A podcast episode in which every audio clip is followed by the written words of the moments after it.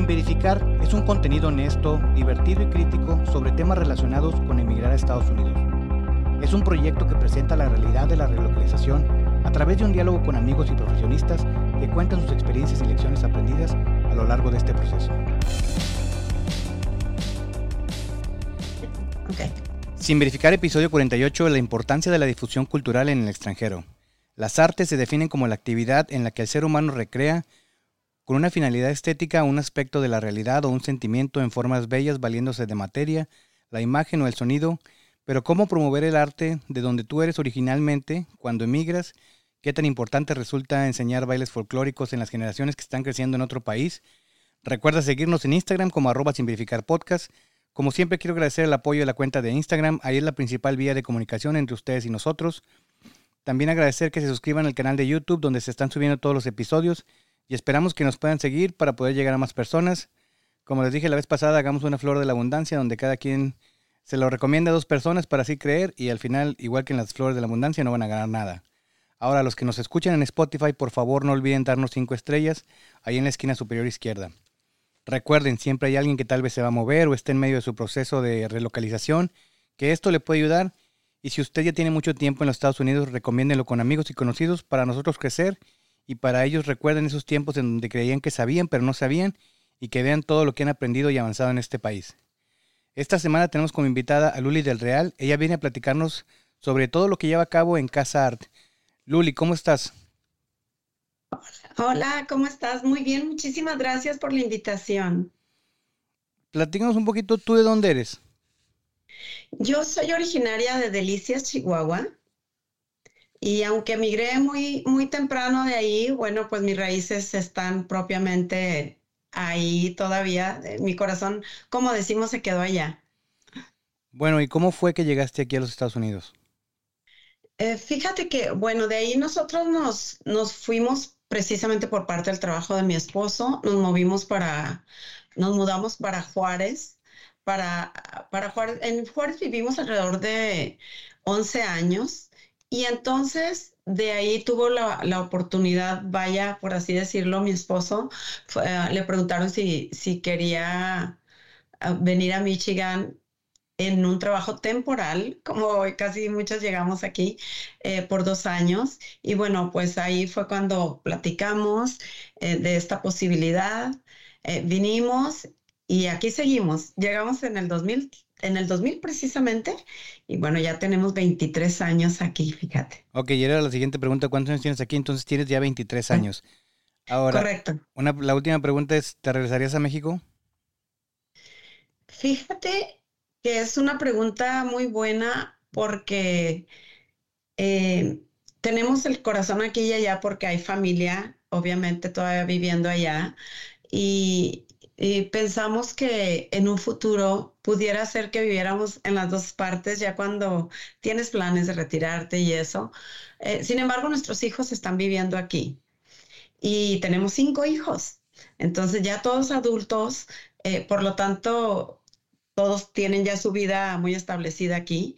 Y bueno, sería muy difícil para nosotros irnos completamente a vivir a regresar a México, pero quizás estar mitad y mitad eh, sí también pensamos en esa posibilidad eh, por muchas cosas, o sea, por, por muchas cosas que, que no solamente la cultura, eh, también el clima, también la familia y también, bueno, las posibilidades, si se nos abren, pues eso sería muy oportuno y pues vamos, a lo mejor se, se puede llevar a cabo. Sí, a lo mejor por el mismo clima o algo así, como que huir del frío, pero regresar al, a la temporada cálida, que, que, es muy padre aquí en Michigan, ¿no? Y que pues supongo que es cuando ya retirado es más, tienes más tiempo para, hacer otras actividades. Correcto. Bueno, la danza folclórica es una de las expresiones culturales y artísticas más antiguas de México. Su historia se remonta a los mayas y los aztecas, quienes las bailaban a sus divinidades. Desde aquella época la danza era considerada como una ofrenda para sus diversos dioses. Cada baile tenía un simbolismo distinto y era una forma de demostrar respeto y admiración hacia estos. No solamente se bailaba, también se combinaba con la poesía y el canto. En el siglo XVI, cuando los españoles llegan a México, consideraban estos bailes como excéntricos e impúdicos, por lo que intentaron erradicar este tipo de expresiones. Sin embargo, les fue imposible ya que algunas de sus danzas eran tradicionalmente ancestrales. La danza se convirtió en un recurso evangelizador. La cristianizaron y les dieron nuevos significados y valores que ayudaron al proceso de la aculturación y el mestizaje. Así fue como llegaron los bailes, este, los llamados bailes mestizos. Los españoles influenciaron sus danzas prehispánicas con diversos bailes al estilo europeo, entre ellos el vals y la polka. Obligaron a los indígenas a reemplazar a sus divinidades por santos y vírgenes. El proceso de aculturación fue duro, ya que los educaron con violencia y por ende con maltratos los privaron de sus expresiones culturales. Las danzas, antes, eran exclusivas de los hombres debido a que consideraban que el cuerpo de la mujer corrompía estos rituales sagrados. Durante estos últimos años, la participación de las mujeres representa parte importante de la danza. Nomás para dar un poquito de, contexto, pues así era como se llevaba a cabo, ¿no? Creo que por un lado, pues benefició al, al poder hacer este, al poder incluir a todos, pero pues tenía un significado completamente distinto. Y platícanos, ¿cómo fue que tú te empezaste a como involucrar con, todas las artes? Bueno, mira, eh, creo que la, danza folclórica es un contexto súper amplio porque eh, tú estás hablando propiamente de las danzas autóctonas, ¿sí? De, la, de las danzas de la prehispánica, que son prehispánicas. Pero bueno, en sí la danza folclórica abarca a todas las danzas, a todos los bailes regionales eh, que son tan diversos, que tenemos una riqueza cultural tan enorme, eh, que tenemos 32 estados. Incluso muchos de los estados eh, tienen múltiples regiones y fíjate que cada una de las regiones tiene su propio estilo, su propio vestuario muy específico. Eh, incluso ves que muchos, sus propios lenguajes ya, que hoy en día que ya no se llaman dialectos, eh, por el respeto a las lenguas también diferentes, y eh, también este tiene su propia gastronomía, por lo tanto, es una diversidad tan enorme en México que de verdad ahorita existe ya la carrera. Yo soy profesora de danza folclórica, estoy egresada de la Escuela de Bellas Artes y de la Escuela Superior de Danza eh, dentro del arte, porque tengo también otra carrera que fue eh, propiamente mi, mi, carrera profesional a la par de, esta precisamente, ¿verdad? Porque eh, hay muchos bueno, hay mucho mito acerca del arte, de que no te va a dar para vivir y, todo eso, ¿no? Eh, y entonces ese fue mi caso, que mi papá me, decía, ok, mi hija va, va, a seguir en danza folclórica, pero también va a estudiar una carrera que, con la que pueda lucrar un día. Eh, porque eh, fíjate que hay cierta falta de información dentro de este arte tan bello que es la danza folclórica y, se cree que no se puede vivir de ella. Por supuesto que se puede vivir de ella si te enfocas y si te creas esa carrera propiamente y si te vas por ahí. Eh, pero bueno, sin embargo, yo aquí este, inicié en el 2007. La danza folclórica, Roberto, y el arte popular mexicano, los dos, ayudan muchísimo a la integración de los grupos sociales, por ejemplo, te puedo decir eso, donde no solo participan los ejecutantes, eh, se, involucran familias enteras. Eh, por ello es muy importante impulsar nuestras tradiciones y costumbres por este medio, eh, y ya que no solo se disemina y preserva un legado cultural, se fortalece el sentido de la comunidad también. Y bueno, pues si vienes de la época prehispánica y, todo fue evolucionando. Sin embargo, las, danzas autóctonas en sí, esas sí permanecen intactas. Entonces, este, y así las hay evolucionadas también, pero arriba de un escenario. Sin embargo, no se puede uno salir de, lo que es la base propiamente, la base de lo, de lo tradicional, del significado, del, del sincretismo con la que está este y, la autenticidad con la que están este, preservadas esas danzas. Entonces sí, pero sí es un contexto súper amplio el folclore. Sí, e, eso es propiamente las danzas, pero el folclore abarca, te digo, son multiregiones. Eh, yo te puedo decir que tenemos una riqueza cultural tan enorme que tengo mi casa, tu casa, en el sótano me dicen mis amigos que tengo Bellas Artes ahí, este reunido porque tenemos eh, cerca de los 32 vestuarios diferentes eh, de, cada, de cada estado de México y también este, tenemos eh, pues también algunas danzas autóctonas. Sin embargo, pues son vestuarios carísimos que, que solamente podemos darnos el lujo de tener algunos, no, no tanto, ¿verdad? Pues son 32 estados, imagínate, más las regiones. Te puedo decir que Oaxaca, que acabamos de tener una gala eh, en este año, cada año le damos enfoque a, a, una, a un estado y el respeto que se merece y la amplitud para exponer ese estado en sí en esta gala.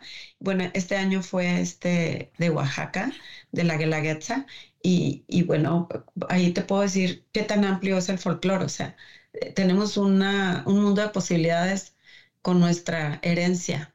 Ok, pero, pero yéndonos un poquitito más para atrás, ¿nos puedes platicar tú cómo es que empiezas a involucrarte ah, en, la, en, la, en, la, en, lo que es este la danza? O sea, desde, desde tus años de juventud o de niña, ¿de dónde te empieza a ah, llamar la atención?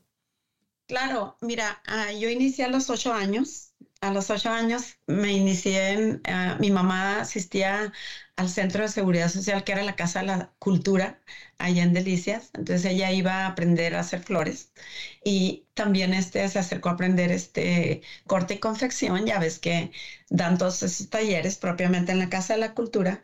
Y entonces, fíjate que mi inquietud desde, desde muy pequeña, la música me hacía vibrar. Yo recuerdo el gusto mío por la música muy natural. Y en uno de esos talleres que fue mi mamá que me llevaba, me, dejaba a mí en un costado en, en deporte, pero yo escuchaba la música y me llamaba tanto la atención que un día le pedí permiso para ir a mi mamá al baño y me fui a ver de dónde provenía esa música. Y me subí al segundo piso y era el grupo de danza del ballet folclórico de, de, de la Casa de la Cultura. Y fíjate, me llenó tanto que me quedé ahí. Después andaba todo el mundo buscándome en toda la, Casa de la Cultura porque estaba mi mamá asustada que no me encontraban. Pues fueron a encontrarme ahí en la puerta, en la helada, yo disfrutando de los bailes y dice mi mami que nada más se me movían mis piecitos ahí este, escuchando la música. Ahí inició todo, fíjate. Ahí es el primer contacto que tú tienes con, con, con la danza. El primerititito. ¿Y recuerdas qué baile era? Me gusta mucho. Claro que sí. Fíjate que siempre lo platico porque para mí es tan importante esa historia. Eran las tres pelonas de Chihuahua Revolución, de, la, de la región de Chihuahua Revolución. Entonces e, era tan bonita, esta bonita esa historia que me encanta de verdad contarla cada vez.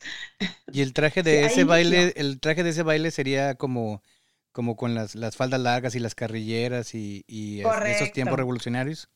Correcto, e, e, es la región, porque Chihuahua abarca también varias regiones, que es este Tarahumara, que es, el, es precisamente los bailes autóctonos, las danzas autóctonas, es Chihuahua antaño, es Chihuahua Revolución y polcas de Chihuahua también. Entonces, te digo, está súper amplio. Pero bueno, después de esto, Roberto, eh, pues ahí ya inicié yo en grupos locales de ahí de la comunidad. Pero a partir de ese momento dice tu mamá, yo quiero participar en esto. No, ya, ellos ya vieron mi interés, ahí vio mi interés y yo también este, eh, expuse, ¿verdad? Que, me encantaba, que me gustaría estar ahí. Y empecé muy pequeña, muy pequeña, de ahí me fui, fui creciendo y bueno, ya después vino este propiamente eh, la escuela eh, ya de danza folclórica y te digo, donde ya incursioné en, ya para, para aprender no nada más a, seguir desarrollándome en ese ámbito, sino también para enseñar más adelante. Pero sigues en Delicias, pues Chihuahua, hasta o en, o en, qué edad este, ingresaste a, Bellas Artes y a todo esto, o sea, cómo... a, Bellas Artes yo me metí a los 19 años.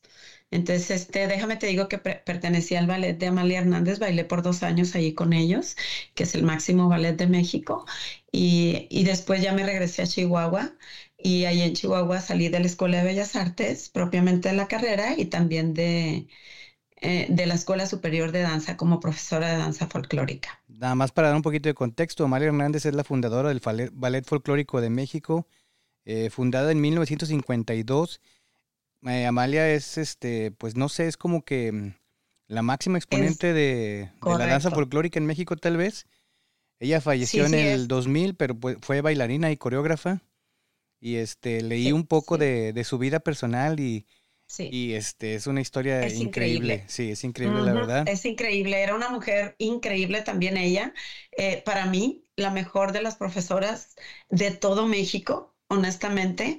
Y bueno, ahora su hija, es, Viviana, es la que está al frente del ballet y su nieta, una de sus nietas también. Y sus hijos han estado involucrados con esta escuela, ¿no? Han, han desarrollado eso. Todos, Sí, todos, este, bueno, tuvo, sí, tuvo una hija que ya falleció también, ella estaba muy mm, involucrada, y bueno, ahorita ya su nieta también, Amalia también se llama, también ella anda ya ahí al frente de, del ballet, pero sí, son el ballet folclórico de Amalia es el máximo exponente en todo el mundo eh, de México, de verdad. Entonces, sí, Hacen giras por todo el mundo, montan espectáculos. Por todo el mundo. En todas partes. Sí. ¿Qué tan difícil fue entrar para ti a pertenecer a este, a este, a este grupo, pues? Pues fíjate que tuve que audicionar dos veces. La primera vez no me quedé y me gusta mucho contárselos a mis alumnos para que vean que hay que persistir y que no hay que vencerse a la primera. Y si la primera vez no me quedé y tuve que audicionar por segunda vez, y bueno, pues sí, para ello tienes que prepararte previamente, ya tienes que haber pertenecido a varios ballet folclóricos donde ya tengas experiencia, donde ya tengas una calidad de del entendimiento, no nada más de práctica, sino teoría y, bueno, ya como más este, experimentada en, en proyección, en, movimientos, este, eh, expresión corporal, que fíjate que, que, lleva muchas cosas, o sea, te digo que es un, un tema súper abierto, la danza folclórica, y tiene muchísimos beneficios y, y no los sabemos, hay un tanto cierta falta de información al respecto. Pero ¿A, qué crees que se debe esa falta de información? ¿A que no se difunde correctamente, no tiene el impacto, no despierta el interés? ¿A qué crees que se, que se deba esa, pues que e, es eso, eso que comentas? Mira, te voy a dar mi percepción y, y yo creo que es la de muchos profesores. Anteriormente, hoy en la actualidad no, pero anteriormente, eh, la danza folclórica estaba vinculada a que solamente la ejecutaba una parte eh, popular eh, de la comunidad, a que eran los bailables. De hecho, a mí me molesta mucho que le digan los bailables, que digan, ah, vas a los bailables, va a haber bailables, porque los bailables son los que se bailan en el kinder y en la primaria. Sí, pero cuando tú ya tienes una carrera o cuando ya creciste y cuando ya creció tanto este, esta expresión eh, artística de México que está vinculada con lo social y con muchísimas otras cosas, entonces te, das cuenta que, que no son los bailables, es un arte, es un arte visual, el arte de, la danza folclórica mexicana. ¿Y cómo deberíamos de llamar? Está llena de historia. ¿Cómo le deberíamos de llamarlos para no llamarles bailables? ¿Cómo, cómo deberíamos? Así, danza folclórica mexicana.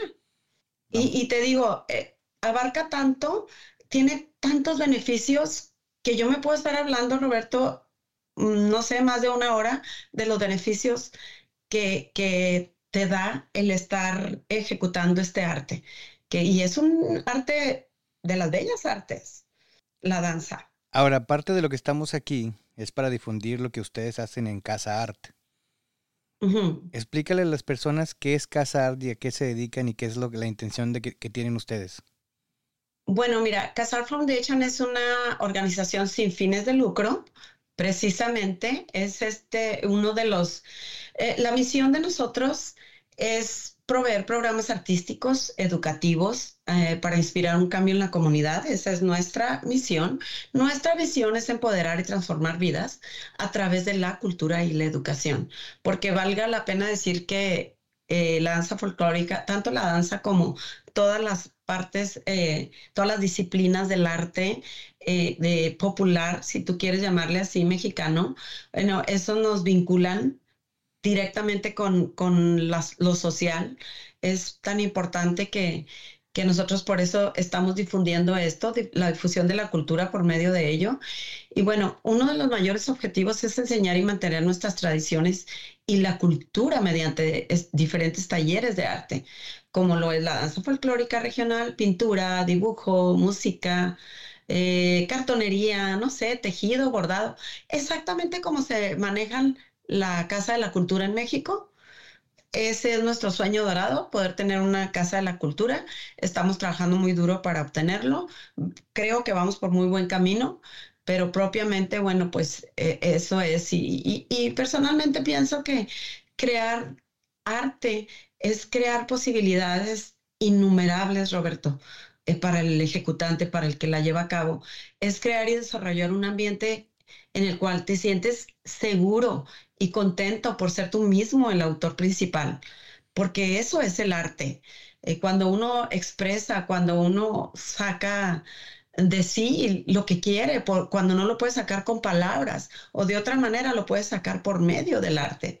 Entonces e, es tan importante el arte en la vida de, un ser humano que, que, de verdad me parece que nos faltan esos recursos para la comunidad, más, más para los jóvenes, porque falta mucho recurso de cómo eh, involucrar a los jóvenes también en, en, la comunidad. Y bueno, pues para eso abrimos Casar Foundation y, y nos está resultando muy bien y, y, pues vamos por muy buen camino hasta ahorita. Esos son los objetivos. Lo que ustedes hacen en Casar no solamente va dirigido hacia los niños, pero sí están interesados en que ellos se acerquen y conozcan y aprendan de, todas las cuestiones que manejan, no solamente en la danza, sino en, enseñarles a hacer, este, pues no sé, como manualidades o como trabajos, porque para que si ellos siguen interesados en eso, pues después lo puedan desarrollar. Es como una bueno, es como un buen taller para, para aprender o para, para saber qué es lo que les puede interesar en el futuro, ¿no? Exacto. Eso es lo que hace la danza la danza, fíjate que te desarrolla mejor en las otras áreas que estás ejecutando. Entonces, a, todos los jóvenes de la escuela, yo te puedo decir, los que están muy cerca de mí, eh, que están en mi escuela en el ballet folclórico, yo puedo decirte a esos niños cómo se desarrollan en muchos aspectos, porque eh, te da muchas posibilidades la danza y, así son las otras disciplinas del arte. Entonces, eh, Casar Foundation no es nada más para grandes, ¿eh? Casar Foundation es para niños, jóvenes y adultos. Entonces, todo el mundo va a poder asistir a esta Casa de la Cultura. Eh, ahorita ya estamos este, en vísperas de, tener nuestro propio lugar, pero por lo pronto hacemos talleres ambulantes, este, vamos a diferentes partes y los tenemos en diferentes establecimientos, pero sí vamos a diferentes organizaciones a llevarlos a cabo y también en casas particulares. Y pues la danza folclórica sí está establecida en dos lugares específicamente, y, pero sí te digo, los, los, beneficios son múltiples. Y si hablamos de lo emocional, Roberto, híjole, el arte de verdad en cualquier disciplina sirve para poder expresar sentimientos y como te decía yo, emociones y experiencias en el transcurso de su vida. Te puedo decir de niñas que entran conmigo súper... Eh, Ah, introvertidas, que no quieren hablar con nadie. Más eh, tímidas. que, que les, mucha, pero muy tímidas de verdad. Entonces, que tienen eh, ese, esa, mm, como, no sé, se inhiben, ¿verdad? Por, por diferentes razones, porque todos somos diferentes. Pero fíjate que cuando llegan a danza, una vez que entran al ballet, cuando empiezan a ya a ser parte de él, yo les digo siempre, cuando ustedes tienen la capacidad de subirse a un escenario, ustedes ya lograron ser ustedes mismas. Y de ahí tú no sabes cómo les cambia el mundo. Eh, hay una niña que siempre me ha, me ha agradecido, me dice, gracias Luli, porque a mí me ayudó muchísimo a poder dar el speech en mi escuela. Dice, sabes que yo era súper tímida, yo no sabía que yo tenía esa capacidad, pero cuando me dijeron que si yo daba un discurso en mi escuela, dije, no estoy tan segura de ello. Y dice, pero cuando me acordé que yo había hecho un solo arriba del escenario contigo y dije, claro que sí puedo. Si yo bailo enfrente de todo un público, ¿por qué no voy a poder hablar enfrente de todo el público? Y, ahí me dio tanto gusto porque es uno de los beneficios que te da, te da una seguridad enorme, eh, una, una solidez, una madurez emocional que, que te ayuda a enfrentar los miedos de verdad. Y, siempre te digo, he dicho eso, que plantarte en un escenario ante un público espectador exigente, porque así lo requiere la danza folclórica, que, que por lo regular no es fácil. Si ya lograste eso, vas a lograr cualquier cosa que te pongan enfrente en tu vida. De verdad que sí, porque es un temor enorme, plantarte en un escenario, créeme. Y yo con tantos años, años y años, bailé en escenarios profesionalmente y nunca se van a terminar esas maripositas en el estómago antes de salir a escenario. Y no importa el tamaño del escenario, ya sea en, un escenario pequeño como en uno grande, profesional, eh, es, es, el mismo sentimiento, es el enfrentarte a un público. Entonces, sí, tiene un éxtasis y una felicidad de verdad muy personal que a mí me gusta que, que todos la sientan y, que se convierta en algo imprescindible de cada, de cada bailarín que se acerca ahí con nosotros, que sienta esto, que, de, verdad sí es algo grande. ¿De qué años a qué años están ustedes este, trabajando con, las personas?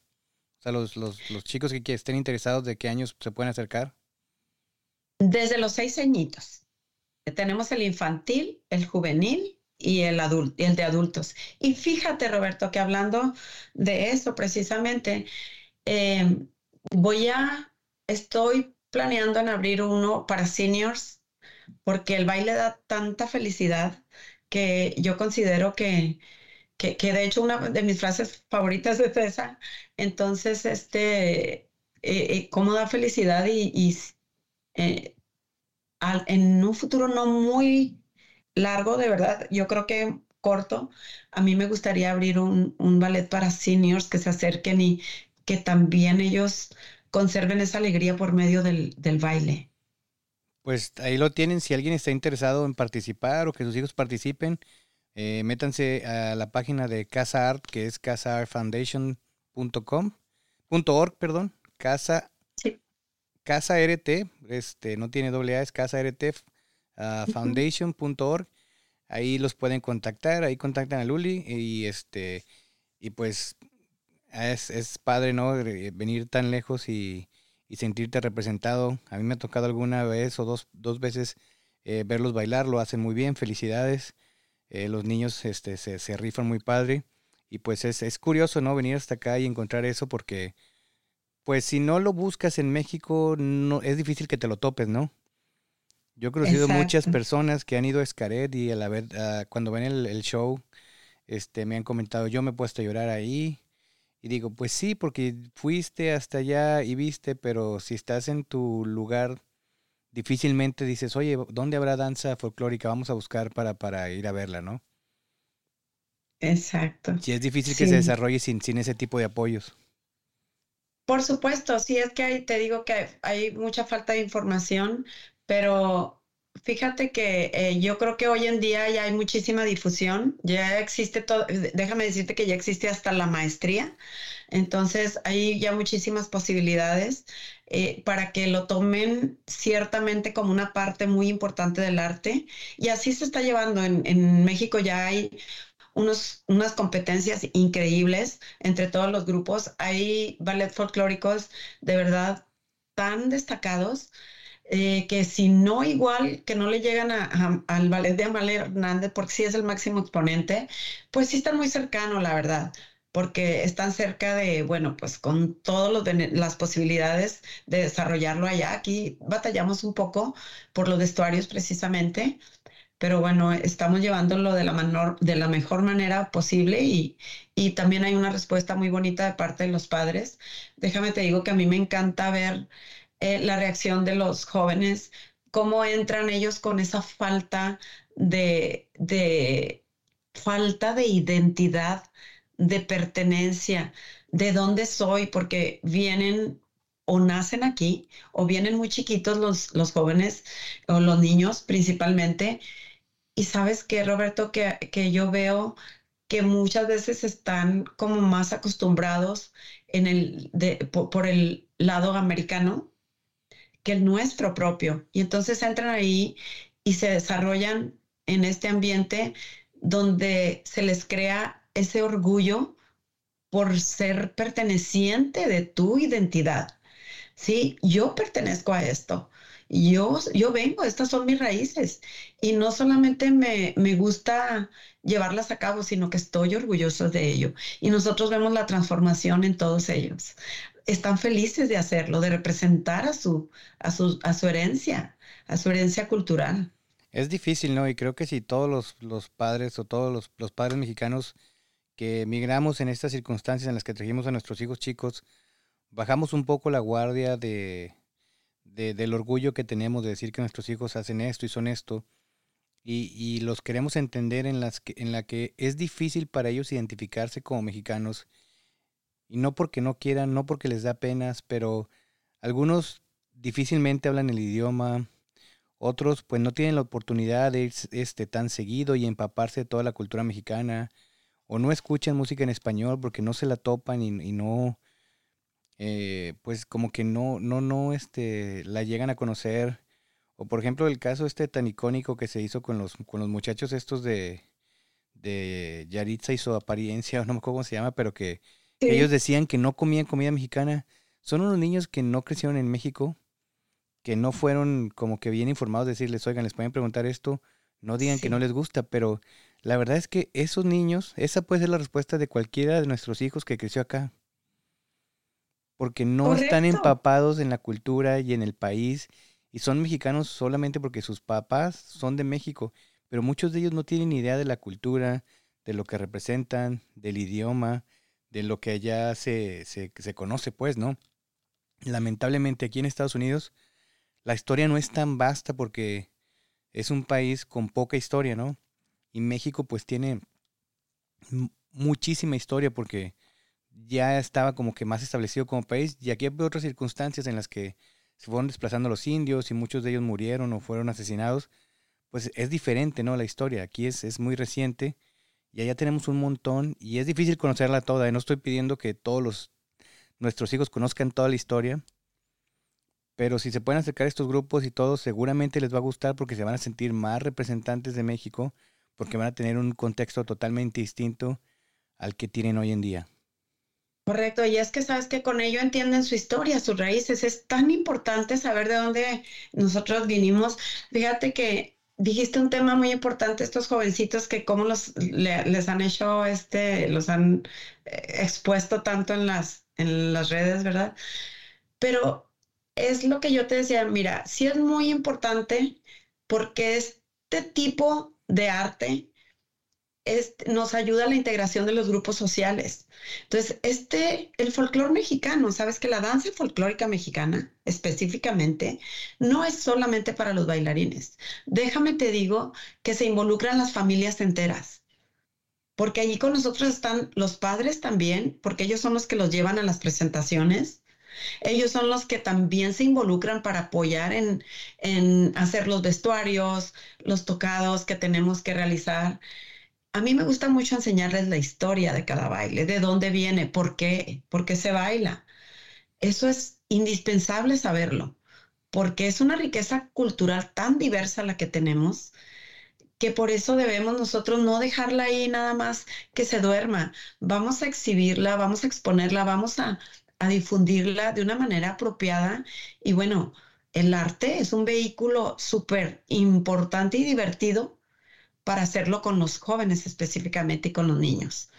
Entonces, te digo, este, estamos diseminando y preservando un legado cultural y, se fortalece el sentido de la comunidad completamente. Y, con ello, pues nuestro patrimonio cultural. Eh, estas tradiciones Roberto forma parte de nuestra rica historia, o sea, que heredamos desde la época prehispánica, bien lo estabas diciendo tú, y entonces no debemos de dejarlo ahí, más nosotros que vivimos fuera de nuestro país. Sí, por eso me parece muy importante lo que estás haciendo en, en, en, ir a algún evento y toparse con unos niños este, bailando estos bailes representativos. Es como que un shock cultural porque dices, wow, o sea, tenía 20 años sin verlo porque tal vez desde que salí de la primaria nunca busqué volver a, ver estos bailables. Correcto. Y sí, fíjate, y nosotros nos sentimos muy orgullosos. Eh, estamos haciendo algo muy productivo. Estamos en un camino adecuado porque déjame te digo que es un ejercicio increíble también. así es que ayuda física y mentalmente. Eh, mantiene muy bien en muchas áreas, los beneficios son múltiples, eh, pero también este los retira de estar metidos en las redes, en los videojuegos, en eh, estar, este, no sé, en un camino que es inadecuado para los jóvenes. Bueno, pues aquí nos mantiene porque tenemos varias presentaciones. Sus fines de semana a veces están eh, involucrados en esto. Y déjame te digo que a veces yo, como profesora, estoy hasta cansada eh, de tanta presentación y yo les digo, bueno, nos pidieron otra presentación. Ah, yo sé que andamos cansados. ¿Quién se anota? Y ellos se anotan. Se anotan otra vez y otra vez. Ahí ves tú el gusto, el interés de estar en esto y que quieren seguirle. Y, aparte, déjame te digo que tengo niños desde los siete años y ahorita jóvenes que ya han salido de la universidad y que siguen ahí conmigo. Entonces vas viendo todo ese desarrollo increíble y, y, que yo les digo a mis niños, les digo, es que ustedes son parte también de mi vida, muy fundamental, que los he visto crecer y, y bueno, pues me siento muy orgullosa también de ello. Ya fue un gusto adquirido, ¿no? Eso es un plus, correcto, sí, la verdad que sí. Me encanta, me encanta. Aparte, yo fomento mucho que sigan estudiando. De hecho, yo trabajé para la Universidad de Michigan State por 14 años y, bueno, ahí les consigo a la mayor, a los que puedo becas, posibilidades para poder este, estudiar ahí porque eh, el arte es un vehículo muy importante para que ellos sigan estudiando en lo que ellos quieran ser, pero que tengan esa parte también que merecemos todo ser humano como em, alimento para complementar lo que vamos a llevar a cabo en la vida. Oye, pues súper bien, felicidades lo que haces con, este, con estos grupos. Oye, ahora para que nos eduques un poquito más, me voy a meter a ver si podemos hablar. Digo, es una plática que no te voy a poder sostener porque tú seguramente sabes muchísimo más, pero según el Google, eh, los bailes más representativos, mencionaba tres, es el jarabe tapatío de la zona de Jalisco, el guapango de Veracruz, la jarana de Yucatán, que este es curioso porque incluye la comedia. Este, y, no sé, de, qué otros a, ti son los que más te gustan, más te representan, más te gusta enseñar para que podamos aprender un poco de ello. Bueno, mira, me pones en un gran apuro, porque esta pregunta sí me la han hecho muchas veces. De hecho, mis, mis todos mis bailarines se ríen de mí también, todos mis alumnos, porque siempre digo yo, es de mis favoritos. Y luego saco otro y digo, es de mis favoritos. Déjame te digo que es tan diverso que ya cuando sabes, y ya cuando fuiste y estudiaste y viste muy, muy em, en lo profundo cada uno de los estados, cada uno tiene, ah, bueno, pues aquí va el nombre de uno de mis ballets que se llama Joyas de México. Yo lo nombré Joyas de México, Roberto, porque para mí cada estado es una joya. Por lo tanto, cada estado, cada baile regional mexicano tiene, híjole, de verdad, eh, tiene esa parte maravillosa, porque si las jaranas pues son de Yucatán, eh, los jarabes, bueno, hay de diferentes estados, vienen de Puebla, pero también vienen de Jalisco, pero uno de los estados más representativos de México para el mundo es Jalisco. Con el jarabe tapatío, con el son de la negra, con el traje de charro, ¿ves? Con todo eso, eh, si tú le preguntas a un extranjero, casi todos identifican al charro o identifican a los bailes de Jalisco. Y, pero bueno, para mí, como yo me lo sé todos, de verdad, es una, en un aprieto me pones porque me encantan todos. O sea, me pones arriba de un escenario y ejecuto un baile de un estado como de otro con ese amor y esa pasión increíble que siento dentro de mi cuerpo y mi mente que eh, no lo puedo escribir, o sea, eh, de verdad es este, no, es multidiverso y los gustos también son multidiversos, pero sí, son los más representativos. Veracruz es de los más representativos también porque la gente identifica los bailes que la bamba, ves esos este, con los trajes blancos bonitos y pues hay, hay mucha evolución en los bailes. Como con un delantal negro, ¿no? Al frente. Sí, sí, es como, hay un delantal. Entonces, como preguntarte cuál es tu hijo favorito. Híjole, mi hijo favorito, no, es que te digo que es difícil porque me ponen a bailar guapangos. Fíjate, tenemos la Huasteca, los bailes de la Huasteca son tan increíbles, tienen una algarabía tan bonita que también son representativos, ¿no? Es, es, que somos multidiversos, tenemos una diversidad increíble. Entonces, yo tengo muchos favoritos.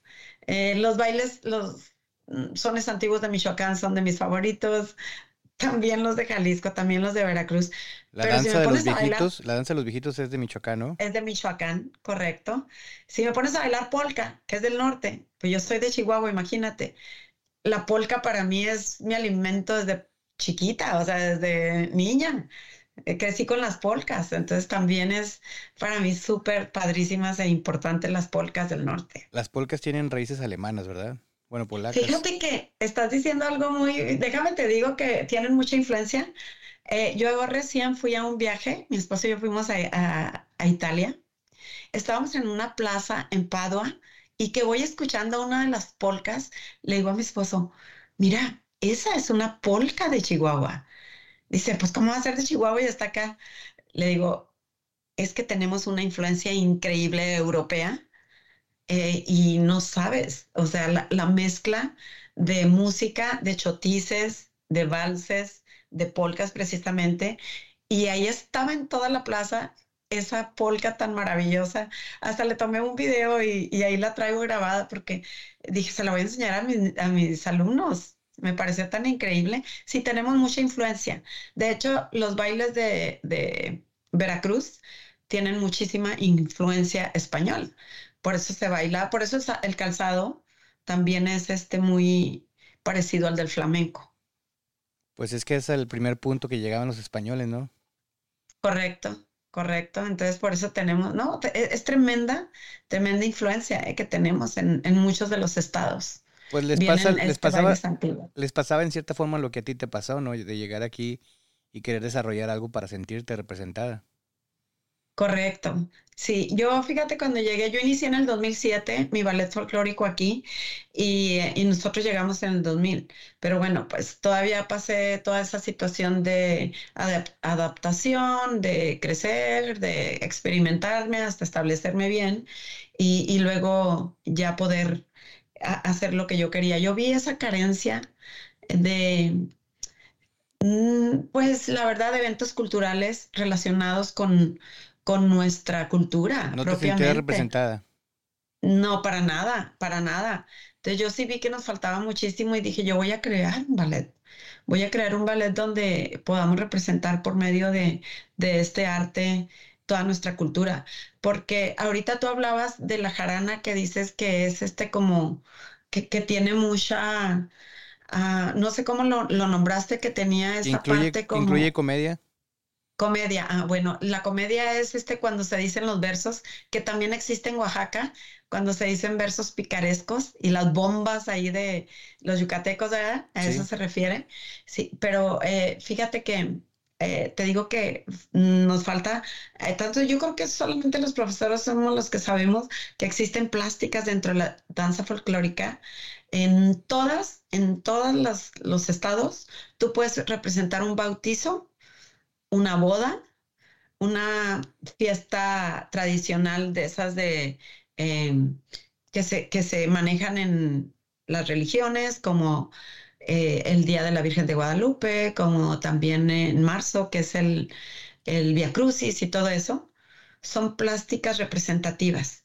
Sí que se, pues, de alguna manera, por así decirlo, son un, pequeñas obras de teatro pero musicales, bailadas en el folclore. Entonces, e, es un conjunto de artes eh, tremenda la danza folclórica, eh, porque entra la música, entra la música en vivo, que está el mariachi, todos los diferentes instrumentos de diferentes estados. También eso diversifica y diferencia los diferentes estados, la música de diferentes estados.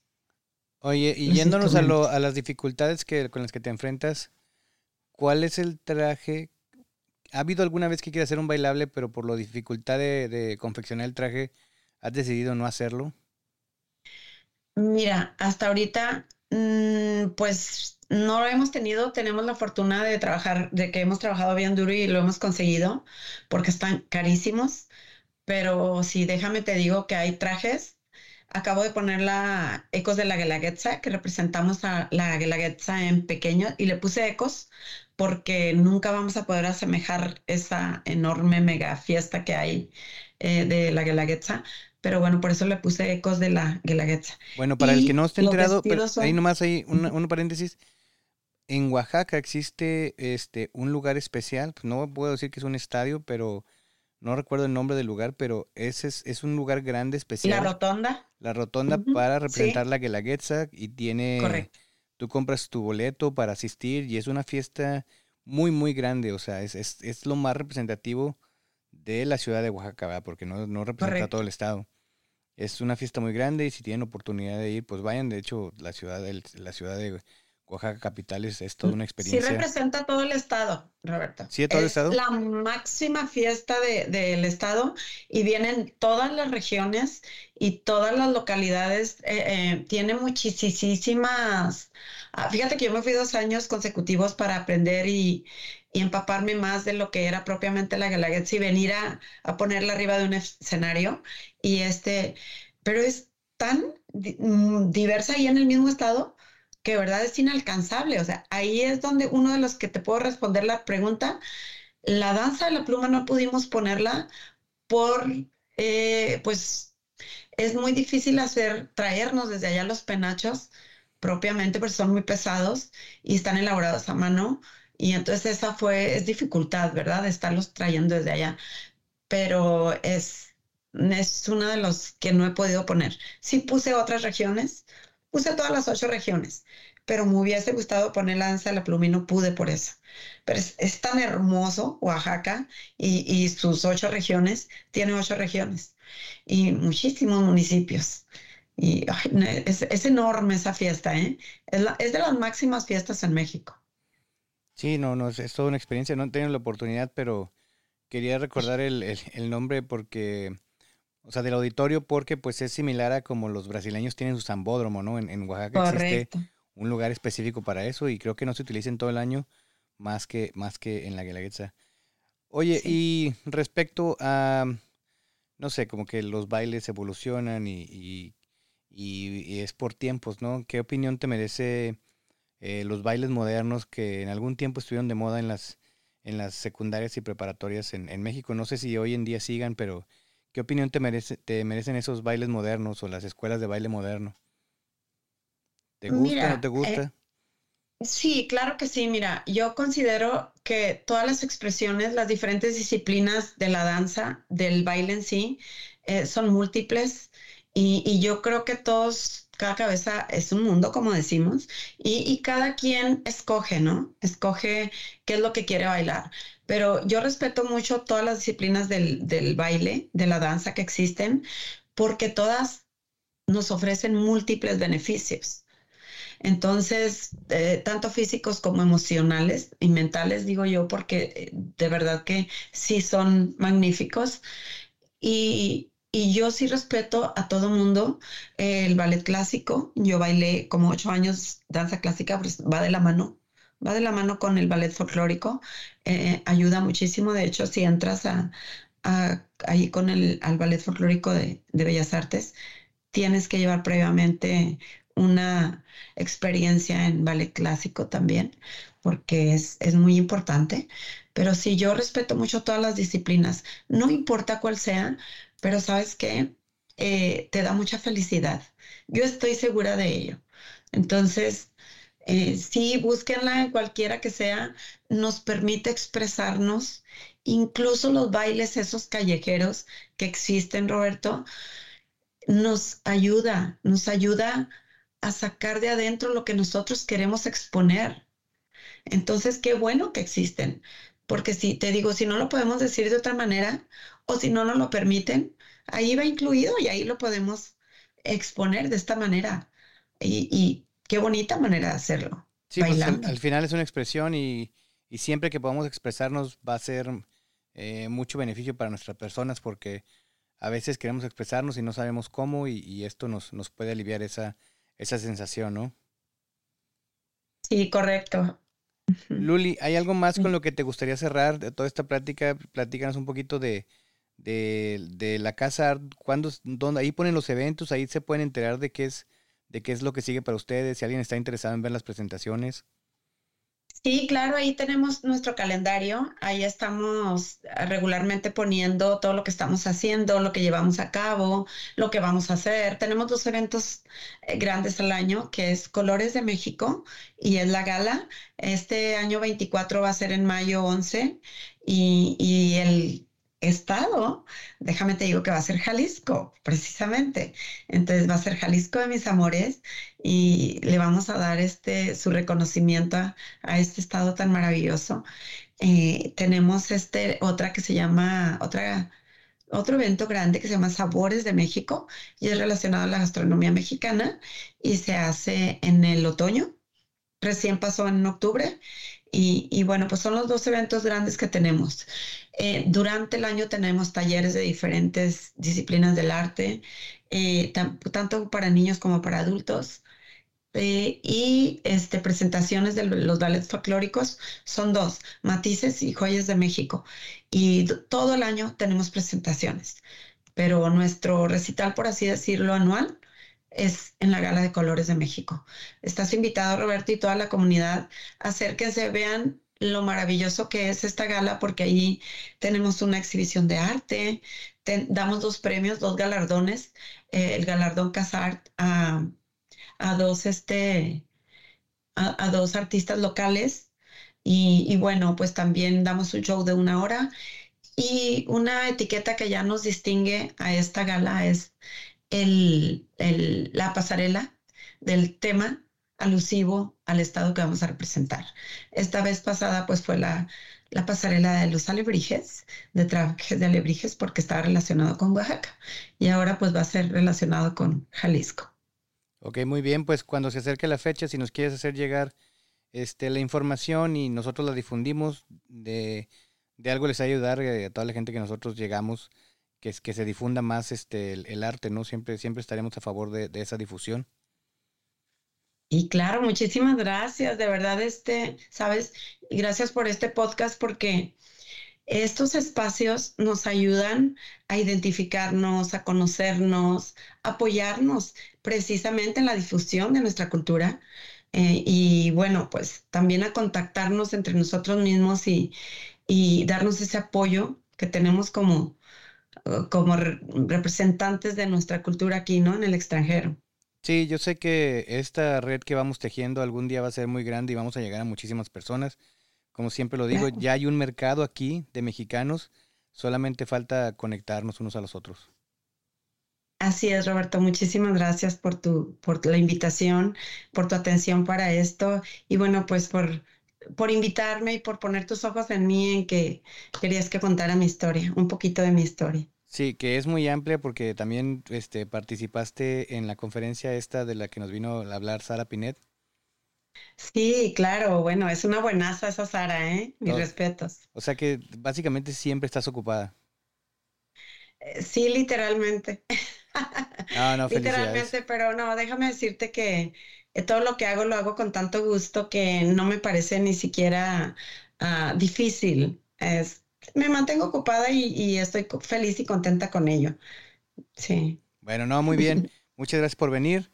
Y nosotros seguimos con el compromiso de seguir haciendo el programa, pero resulta difícil llevarlo a cabo sin los invitados. Anímense a participar, todo mundo tiene algo que compartir. Recomienden invitados, sugieran temas, cualquier necesidad que tengan, propónganlo. Tal vez hay temas que yo estoy ignorando. Recuerden seguirnos en Instagram como arroba sin verificar podcast para que conozcan a nuestros invitados. Ahí los etiquetamos. Recuerden compartir, solicitar saludos. Y este, pues tratamos de hacer de todo para seguir creciendo. Les deseamos una buena semana. Nos escuchamos hasta la próxima. Escucha sin verificar. Un podcast para todos los que miran a los Estados Unidos y los que lo piensan hacer. Bye.